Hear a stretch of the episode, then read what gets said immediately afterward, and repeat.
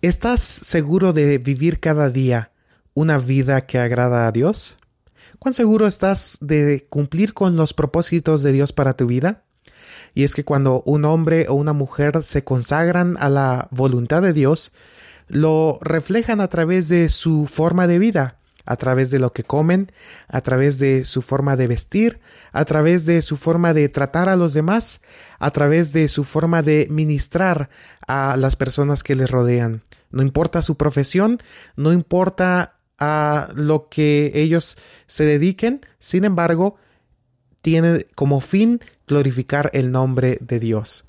El día de hoy vamos a continuar con nuestro estudio en el libro de Mateo capítulo número 3 y estudiaremos acerca de este personaje del cual podemos aprender muchas lecciones importantes de cómo vivir una vida que agrada a Dios. Te invito a que abras la Biblia en Mateo capítulo número 3 y el versículo número 1. Es mi oración, que el Señor nos guíe a través del estudio de su palabra, que podamos comprender claramente su voluntad, que abra nuestro intelecto y nuestro corazón para recibir y percibir su voluntad para nuestra vida y al mismo tiempo, gracias a la obra del Espíritu Santo, seamos habilitados para hacer lo que a Él le agrada. Mateo capítulo 3 versículo 1 dice que en aquellos días se presentó Juan el Bautista predicando en el desierto de Judea. Ha llegado un momento crucial en la historia de la humanidad, y es que el Mesías pronto iba a iniciar su ministerio, pero estaba profetizado que antes que él comenzara su ministerio iba a haber un ser, un personaje que iba a proclamar la verdad de Dios, que iba a preparar el camino para la venida del Mesías. Y es que en el libro o el Evangelio de Lucas capítulo 1 se nos narra un poco de la historia de este personaje que fue eh, producto de una promesa dada a, en este caso, a Zacarías y a Elizabeth, hombres ya avanzados de días, mientras este Zacarías ministraba en el templo, el ángel del Señor se le presentó y le dijo que iban a tener un hijo y que tenía que ponerle un nombre específico, Juan. Y es que el nombre de Juan viene del hebreo Johanan o en el, en el griego es Johannes, eh, que, que, vienen, eh, que, que, es Juan. La palabra Juan significa eh, un Dios misericordioso, o Dios piadoso. Dios tiene misericordia o Dios tiene piedad. También, en otras palabras, indica que la gracia de Dios es sobre él. Y bueno, esto es interesante. Bueno, e, el Evangelio de Lucas registra precisamente que tenían que ponerle por, nombre Juan, que significa la gracia de Dios. Y es que este hombre sería lleno de la gracia de Dios. Se prometió que él sería desde el vientre de su madre un hombre lleno del Espíritu Santo y que iba a cumplir una función y se le da indicaciones de qué es lo que no debe consumir y finalmente qué es lo que él hará, preparar el camino para la venida del Mesías. Y entonces e, ese es el momento crucial que se menciona aquí, que en aquellos días se presentó Juan el Bautista predicando en el desierto de Judea. Es que cada vez que se nos venga a la mente la palabra desierto, la palabra desierto implica la idea también de dependencia. ¿Dependencia en quién?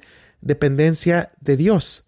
Y es que recordamos eh, aquel momento cuando eh, los eh, la nación de Israel fue librada de la esclavitud y fue e inició un peregrinaje por el desierto.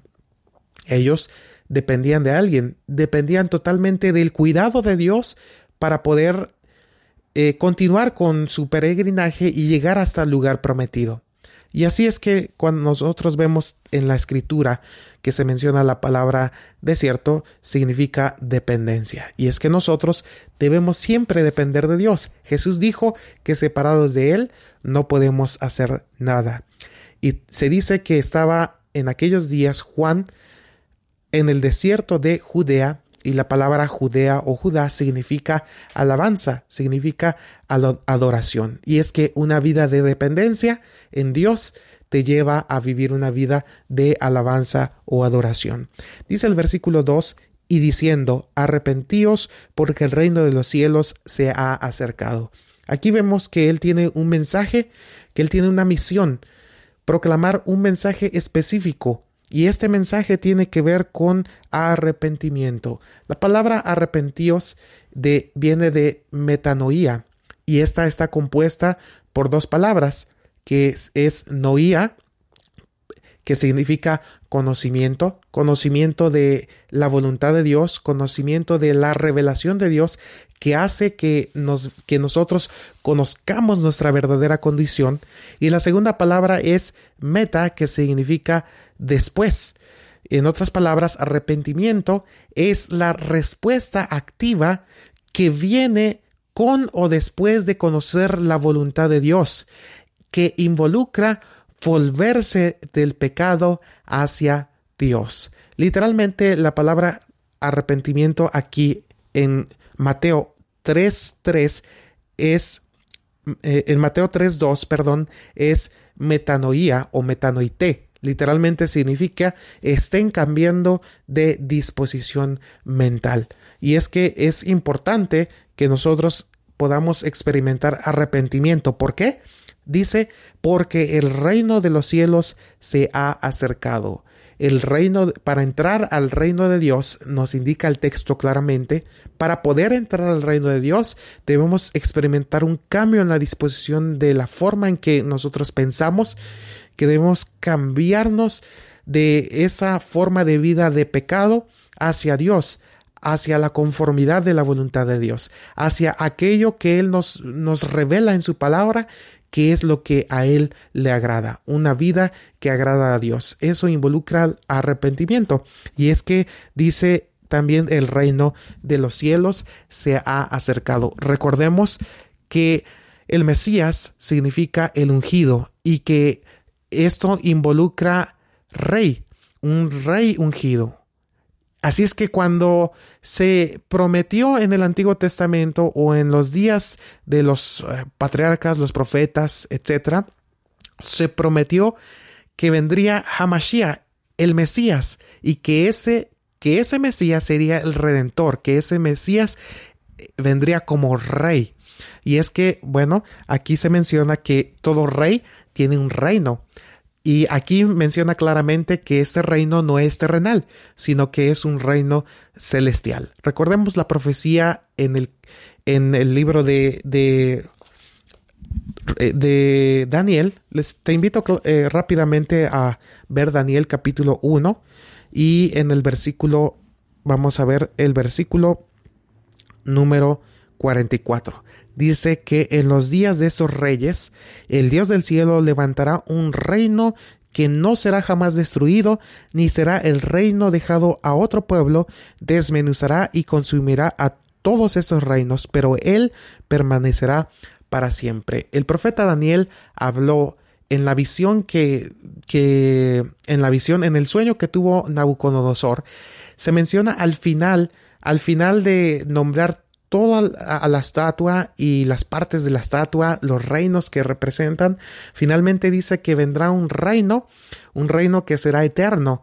dice que el Dios de los cielos establecerá un reino. Este reino no es terrenal, es un reino celestial. Por lo tanto, Juan el Bautista predicaba que el reino de los cielos se ha acercado. Eso quiere decir que el Mesías prometido, el rey ungido, el rey prometido, iba a venir pronto. Eso es lo que él quería hacer decir. Y que la única manera de poder entrar a ese reino era a través de aceptar al Mesías, al Rey prometido, pero también ellos tenían que experimentar un cambio en la disposición de la mente, valorar ya no las cosas de este mundo, sino ahora valorar las cosas de origen espiritual, de origen celestial. Por eso eh, en este momento Juan está predicando un mensaje muy importante. Vamos al versículo número 3.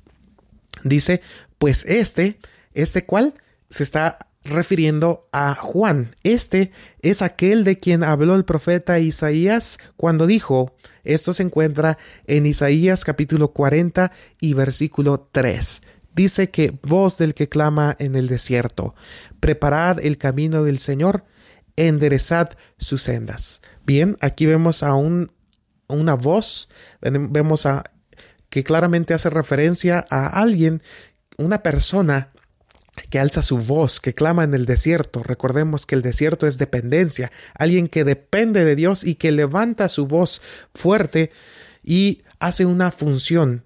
Él proclama algo, preparad el camino del Señor. Él tiene la función de preparar el camino del Señor y de enderezar sus sendas, de enderezar lo que está torcido, aquello que está desviado, aquello que ha sido, que ha perdido su propósito, dice que tiene el propósito de enderezar y dice sus sendas. Y es que cuando nosotros hablamos de sendas, hay diversos, diversas sendas por las cuales nosotros podemos encontrar eh, el camino que lleva a la salvación. Hay personas que lo encuentran a través de las dificultades, a través de las adversidades, a través de los desafíos cotidianos, pero hay momentos en que llega el reino de Dios a mi vida cuando menos lo busco, cuando estoy en mis tareas cotidianas de la vida y entonces llega el Evangelio a mí por medio de una predicación, de una invitación de un amigo y llega cuando menos lo espero.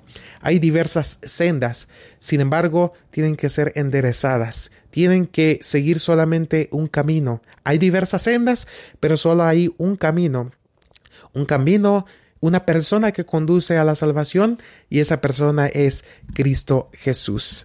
Por eso es importante que nosotros vemos, eh, que nosotros nos demos cuenta de la importancia de este versículo. Voz que clama del desierto, preparad el camino del Señor, enderezad sus sendas. Y ahora vamos a ver algo de los aspectos físicos o prácticas que tenía Juan. Dice el versículo número 4. Juan Johanán estaba vestido de pelo de camello. Déjame decirte que en aquella cultura de aquel entonces el pelo de camello no era utilizado por personas de clase media o alta, sino más bien por personas pobres. Prácticamente el pelo de camello era como un desecho. Casi, nadie usaba este tipo de vestimenta. Esto nos indica claramente entonces algo respecto a Juan. Pero sigamos leyendo. El versículo eh, sigue diciendo, el versículo 4, que tenía un cinto de cuero alrededor de su cintura. Y es que estar ceñido, estar, eh, tener ese cinto en el cuello, en el cuello, perdón, en el, en la cintura, representa una posición de, de, servicio, una posición de humildad, una, una disposición a servir. Recordemos en el aposento alto cuando Jesús se ciñó una toalla para poder servir a los discípulos. Esto es lo que, lo que quiere transmitir también el texto al mencionarnos la vestimenta de él. No es casualidad que se mencione su vestimenta, trae implicaciones. Por eso vemos nosotros que dice que sigue diciendo que su comida era langostas. Y es que las langostas también no eran un producto que se vendiera comúnmente en el mercado en aquellos tiempos bíblicos. Las langostas eran, eran eh, digamos, recolectadas por las personas más pobres y finalmente eh, las preparaban como podían, las cocinaban. Y es que, es que también en las escrituras en Levítico registra que hay ciertas langostas que se consideran como alimentos limpios que se pueden consumir. Y en este caso, Juan dice que se alimentaba de langostas. Por supuesto que las langostas pues no eran muy sabrosas. Hoy en día ya tienen una preparación culinaria que es, eh, que es muy, que, que es para degustar, pero antiguamente quizás no era algo así. Vemos también que se menciona miel silvestre. La miel silvestre no tiene que ver con miel de abeja. La miel, la miel silvestre se refiere a dátiles, dátiles que están tirados que han caído al suelo y que ya nadie los usa y que no sirven nada más que para poder producir un tipo de jalea. Y, este, y esta jalea era la que preparaba Juan para poder consumir junto con las langostas y de esa forma no, fuera tan desagradable eh, lo, lo que él probaba. Así es que aquí se nos indica claramente a través de su vestimenta, a través de lo que él comía, un principio muy, muy importante. Y este principio tiene que ver que Juan no le daba importancia ni a la comida ni a la vestimenta, cosa que no es así hoy en día. Tú y yo buscamos la mejor forma de vestirnos para que nos vean bien, o incluso buscamos el mejor restaurante o el mejor lugar, o preparamos las mejores comidas, porque eso es algo eh, cotidiano para nosotros. Hay personas que para ellos eso es algo prioritario en su vida. Pero en Juan, en estos versículos, nosotros podemos notar que que Juan no le daba importancia a esas cosas, que él tenía una misión, que él tenía un propósito y él estaba enfocado en eso, no le importaba nada más.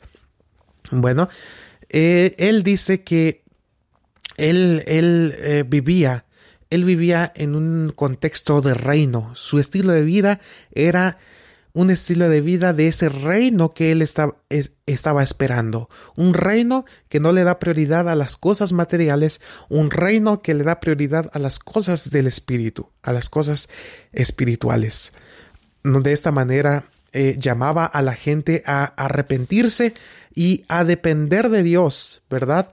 A depender de Dios porque el Mesías iba a venir pronto para inaugurar el reino de Dios. Y la única manera de entrar al reino de Dios es a través del arrepentimiento y de vivir y depender de Jesús. Vamos a, a continuar entonces con el versículo número 5.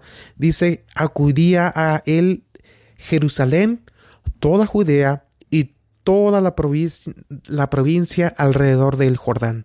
Es interesante notar, y aquí también hay una enseñanza, una aplicación importante, que estas ciudades, estos lugares que se mencionan aquí en las escrituras, están posicionadas, están establecidas en, en lugares altos. Jerusalén, a, menudo cuando se menciona a subir a Jerusalén es porque Jerusalén está en un monte. Aquellas regiones que se mencionan aquí están en una parte alta y dice que ellos tenían que descender al Jordán. El Jordán estaba como en una posición baja. Ellos tenían que descender. Todas las personas y Juan estratégicamente, eh, por supuesto también porque era un lugar donde había agua, entonces él esperaba que la gente descendiera.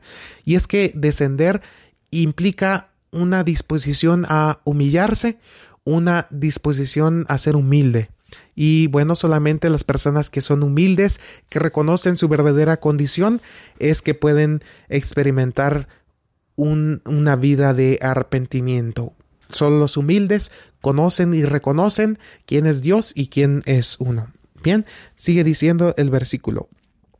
El versículo número 6. Y eran bautizados por él en el Jordán, confesando sus pecados. Eran bautizados por él. Bien, aquí nosotros encontramos eh, un bautismo. Y es que el bautismo tiene que ver con muchos mensajes diferentes y todos bíblicos, pero uno de, uno de ellos es la preparación. Juan, Juan estaba diciendo en otras palabras, prepárense para el reino de Dios. Prepárense porque el Mesías está cerca. Jesús llama a la gente al arrepentimiento. También cuando Jesús inició su ministerio dijo, arrepentíos porque el reino de los cielos está cerca. Tanto Juan como Jesús llaman a la gente al arrepentimiento porque Él, es decir, Jesús, se encargará de sus pecados. Eso es eh, el mensaje importante. Bien, eh, debemos entender que el bautismo eh, es importante porque expresa una idea, una idea de prepararse. Y es que eh, más adelante vamos a estudiar un poquito referente al bautismo de Jesús, que una de las cosas que hacían los sacerdotes para poder ministrar en el templo era que se sumergían en el agua con el fin de prepararse para el servicio. Y bueno, eso vamos a estudiarlo eh, más adelante en la segunda parte de, de este capítulo. Sin embargo, solo quiero mencionar eso. Implica preparación. Implica que alguien se prepara, ya no para vivir conforme a las normas de este mundo, sino para vivir conforme a las normas de ese reino que el Mesías, que Cristo Jesús iba a inaugurar. Sigue diciendo, ahora vamos con el versículo número 7, que al ver él que muchos de los fariseos y de los saduceos venían a su bautismo, Bien, aquí se menciona a fariseos. Los fariseos eran un grupo de personas, era quizás la minoría dentro del Sanedrín, la mayoría era, eran saduceos, pero los, los, los fariseos eran hombres piadosos ante el mundo, eran hombres que vivían de acuerdo a la ley de Dios, al Pentateuco a lo, y, y a las leyes rabínicas, y también eran hombres que aparentaban vivir justamente. Pero también se menciona a los saduceos. Y es interesante que se mencione a los saduceos, puesto que eran un grupo mayoritario y del cual, de paso, brevemente te menciono, venían prácticamente los, los sacerdotes o los sumos sacerdotes.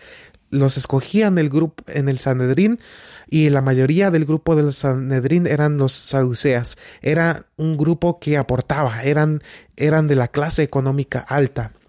Y además, algo que caracterizaba a este tipo de personajes saduceos es que ellos no, no creían en lo sobrenatural, ellos no creían en el reino eterno, ellos no creían en eso, sin embargo, querían conservar una posición y permitían que los fariseos enseñaran cierto tipo de cosas. Así es que entre los que venían, venían fariseos y saduceos, y esto es interesante porque ellos, eh, ellos sabían que la gente consideraba a Juan como un profeta de Dios. Y si él era un profeta de Dios y si era realmente el que vino a preparar el camino del Mesías, ellos decían, bueno, pues yo, yo quiero estar en ese reino, por lo tanto, pues voy a ir para que ese gran profeta me bautice y así pues mi, mi, mi futuro esté asegurado. Realmente entonces eh, dice el versículo 7 que él, él les decía algo él discernía. Dios le dio el discernimiento a través del Espíritu Santo para que Juan pudiera discernir que estos hombres no eran sinceros. Dice que les dice eh, en el versículo 7, generación de víboras, ¿quién os enseñó a huir de la ira venidera?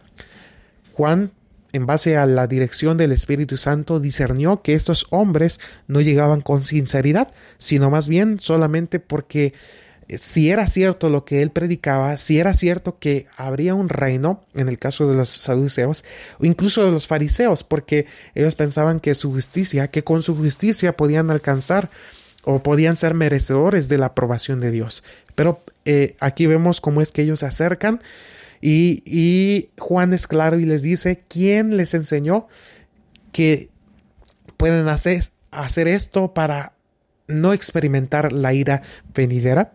Y dice el versículo número 8, producid pues frutos dignos de arrepentimiento. Producid frutos dignos de arrepentimiento. Es decir, en otras, en otras palabras les está diciendo, ustedes deben mostrar que realmente están arrepentidos. No solamente vengan aquí para poder eh, asegurarse su parte en el reino del Mesías, no. Ustedes deben mostrar con su estilo de vida que ya no están en conformidad con el mundo ni con las cosas que le agradan al mundo, sino más bien con las cosas que le agradan a Dios. Hagan frutos, obras dignas de arrepentimiento, que su forma de vida, que su forma de vestirse, que su forma de comer, que su forma de ministrar pueda atestiguar que ustedes realmente están arrepentidos. Versículo 9. Y no penséis decir dentro de vosotros mismos, oh, y aquí les advierte, ah, y no piensen, no piensen que, que eh, solamente vienen aquí para cumplir un requisito y puedan asegurar su parte en el reino, en el reino del Mesías, no. Y tampoco piensen decir dentro de vosotros mismos, Abraham tenemos por padre. Literalmente en la Biblia griega dice, ah, tenemos al padre Abraham. Porque yo os digo que Dios puede levantar hijos de Abraham aún de estas piedras. Así es que podemos notar cómo es que Él les dice que no importa que ellos vengan del linaje o de la descendencia literalmente de Abraham, que sean parte de las tribus de, de, de Israel. No, sino que Él dice que es importante que ellos sepan que su salvación, su seguridad en el reino no está asegurada porque ellos sean parte de la descendencia, porque dice el versículo, sigue diciendo, os digo que Dios puede levantar hijos a Abraham aún de estas piedras. El versículo 10, además, el hacha ya está puesta a la raíz de los árboles.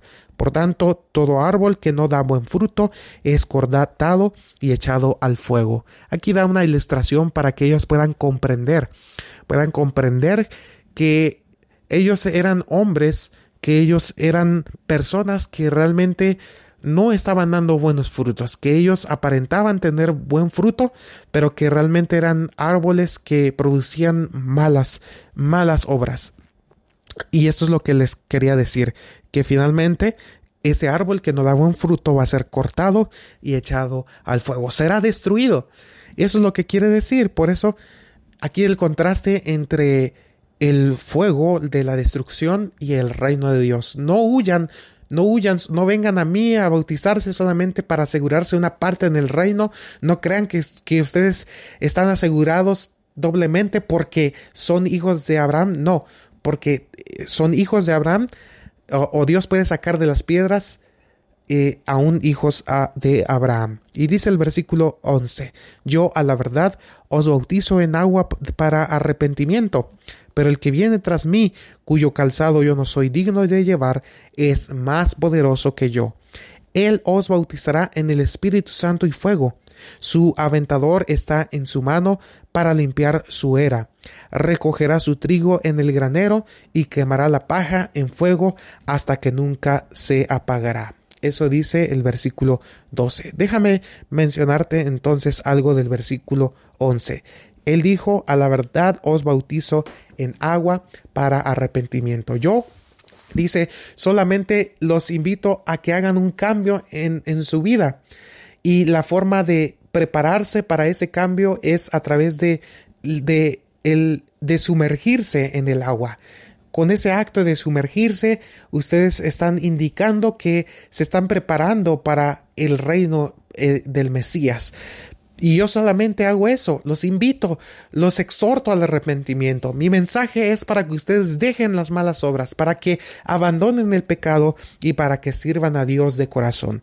Pero el que viene después de mí, refiriéndose al Mesías, dice el versículo, Él os bautizará en Espíritu Santo y fuego.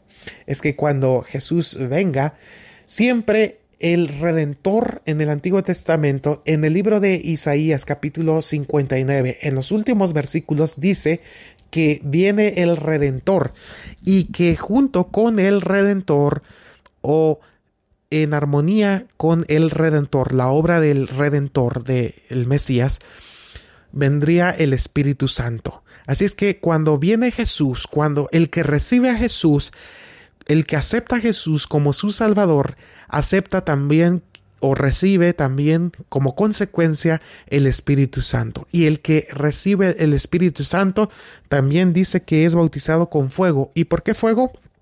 Porque ¿qué es lo que hace el fuego? El fuego purifica. El fuego purifica impurezas. Las impurezas o los pecados no son revelados y cuando no son revelados pueden ser, pueden ser removidas por obra de el Espíritu Santo. Juan solo lo hace con agua, pero cuando venga Cristo, con él trae el poder, la autoridad del Espíritu que nos muestra el pecado y al mismo tiempo nos da de su gracia.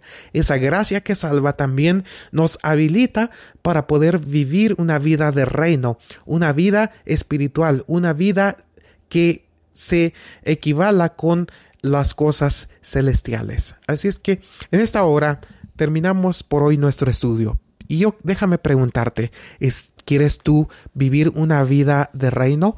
¿Una vida que agrada a Dios? ¿Quieres ser una persona que con su forma de vivir y de vestir, de vestir, de comer, agrade a Dios? Bien, te invito a que tú puedas aceptar ese bautismo, que puedas participar del el bautismo eh, como lo participó, como lo hizo Juan bautizando a las personas que se acercaban, pero finalmente también como lo hizo Jesús. Y en nuestro, en, nuestro próximo estudio vamos a ver acerca del bautismo de Jesús. Sacaremos importantísimas lecciones. Pero yo te pregunto y finalizo con esto. ¿Eres, ¿Quieres tú recibir ese bautismo del Espíritu Santo que te muestre cómo vivir correctamente ante Dios? ¿Quieres que Él te muestre esas impurezas, todas aquellas cosas que tienen que ser desechadas, destruidas a fin de glorificar su nombre? Si es así, mi oración es para que Dios dirija nuestras vías, vidas, para que Dios produzca en nosotros un arrepentimiento genuino, un cambio en nuestra forma de pensar, en nuestra forma de vida, y así podamos vivir de acuerdo a sus santos propósitos. Bendiciones.